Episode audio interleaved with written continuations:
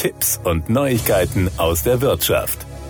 Führerscheine sollen in Zukunft EU-weit fälschungssicher und einheitlich sein. Damit das umgesetzt werden kann, müssen in den kommenden Jahren Millionen von Führerscheinen umgetauscht werden. In Deutschland gibt es dafür einen zeitlichen Stufenplan, der sich nach Geburtsjahr sowie Ausstellungsjahr des Führerscheins richtet. Bis zum 19. Januar 2023 waren die Geburtsjahrgänge 1959 bis 1964 mit dem Umtausch an der Reihe. Nun sind die Jahrgänge 1965 1960 bis 1970 dran. Ihre Umtauschfrist ist der 19. Januar 2024, wenn Ihr Führerschein bis einschließlich 31. Dezember 1998 ausgestellt wurde. Der Umtausch ist verpflichtend. Wer vor 1953 geboren ist, hat es am einfachsten. Der Stichtag für den Umtausch des alten Führerscheins ist immer der 19.01.2033. Mit Ablauf der Frist jedoch erlischt nicht die Fahrerlaubnis an sich. Lediglich das Führerscheindokument verliert seine Gültigkeit. Wird man ohne gültigen Führerschein erwischt, begeht man deshalb zwar keine Straftat aufgrund Fahrens ohne Fahrerlaubnis, es wird jedoch ein Verwarngeld in Höhe von 10 Euro fällig. Im Ausland kann es Probleme geben, wenn man nach Ablauf der Umtauschfrist weiter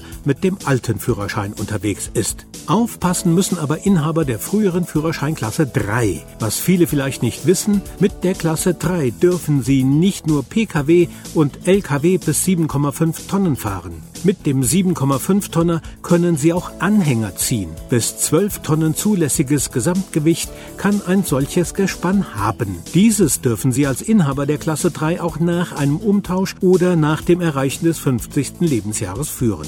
Das ist jedoch nicht alles. Mit dem 7,5 Tonner dürfen Sie auch schwere Anhänger ziehen. Hier geht es um Gespanne über 12 bis zu 18,75 Tonnen zulässigem Gesamtgewicht. Züge bis 17,5 Tonnen bzw. 18,75 Tonnen dürfen mit dem Führerschein der Klasse 3 geführt werden. Wer seinen Führerschein der Klasse 3 weiter in vollem Umfang haben möchte, inklusive der schweren Gespanne über 12 Tonnen, der muss bei der Umstellung auf den Checkkartenführerschein sein Kreuzchen auch bei der Klasse CE 79 setzen und, wenn das 50. Lebensjahr bereits erreicht wurde, außerdem eine ärztliche Bescheinigung vorlegen. Die Klasse CE 79 wird dann befristet für fünf Jahre erteilt.